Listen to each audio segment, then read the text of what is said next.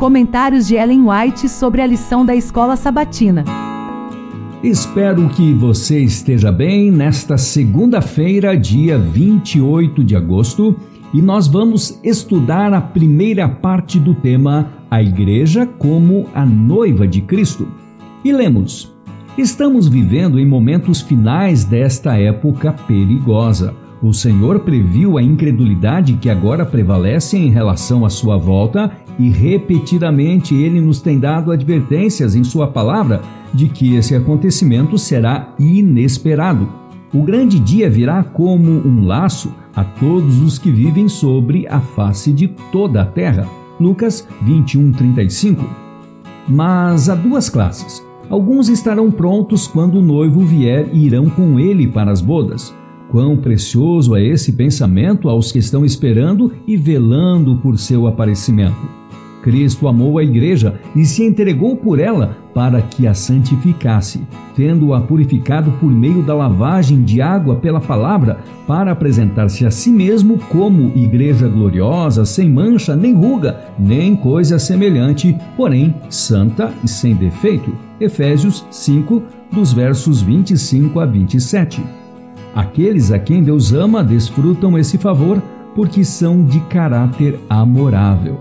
Na oração intercessória de Cristo pelos discípulos, ele declarou: Eu lhes transmiti a glória, ou seja, caráter que me deste, para que sejam um, como nós o somos, eu neles e tu em mim, a fim de que sejam aperfeiçoados na unidade, para que o mundo conheça que tu me enviaste e os amaste, como também amaste a mim.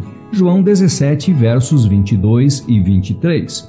Hoje é ainda seu propósito santificar e purificar sua igreja, para apresentar a si mesmo igreja gloriosa, sem mácula nem ruga, nem coisa semelhante, porém santa e sem defeito. Efésios 5:27. Cristo não pode pedir a seu Pai que conceda dom maior do que o caráter que ele revelou aos que creem nele. Que amplitude há em seu pedido? Que plenitude de graça todo seguidor de Cristo tem o privilégio de receber. E possamos apreciar mais plenamente a honra que Cristo confere a nós, tomando seu jugo e aprendendo dele, tornamo-nos como ele em aspiração, mansidão e humildade, na fragrância de caráter. A relação entre Cristo e sua igreja é muito mais íntima e sagrada. Ele é o noivo e a igreja a noiva. Ele, a cabeça, e a igreja, o corpo. A ligação com Cristo, portanto, envolve a ligação com sua igreja. A igreja foi organizada para o serviço e, numa vida de serviço dedicado a Cristo, a ligação com a igreja é um dos primeiros passos.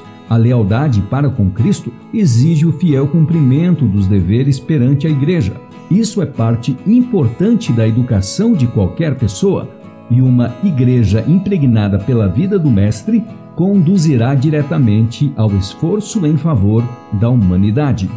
E assim foi a primeira parte desse tema de hoje, que teve como citação o livro Testemunhos para a Igreja, volume 6, página 106, também da Meditação Maravilhosa Graça de 1974, do dia 10 de novembro, e por último, do livro Educação, página 191. Eu espero você amanhã para a segunda parte do tema A Igreja como a Noiva de Cristo. Até amanhã.